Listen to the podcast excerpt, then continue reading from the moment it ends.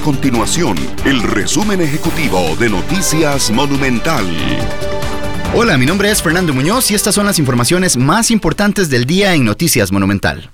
La Cámara de Restaurantes ve como ilógico que el gobierno costarricense anunciara la apertura gradual de las fronteras y que al sector no se le permita abrir los restaurantes para atender a las personas en sus establecimientos. El presidente de esta Cámara, Mauricio Rodríguez, aseguró que están de acuerdo en la apertura gradual de fronteras, pero no entienden las decisiones que se toman con respecto a su sector.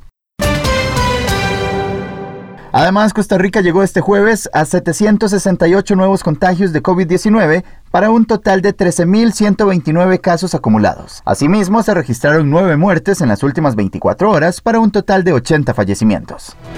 Estas y otras informaciones las puede encontrar en nuestro sitio web www.monumental.co.cr. Nuestro compromiso es mantener a Costa Rica informada.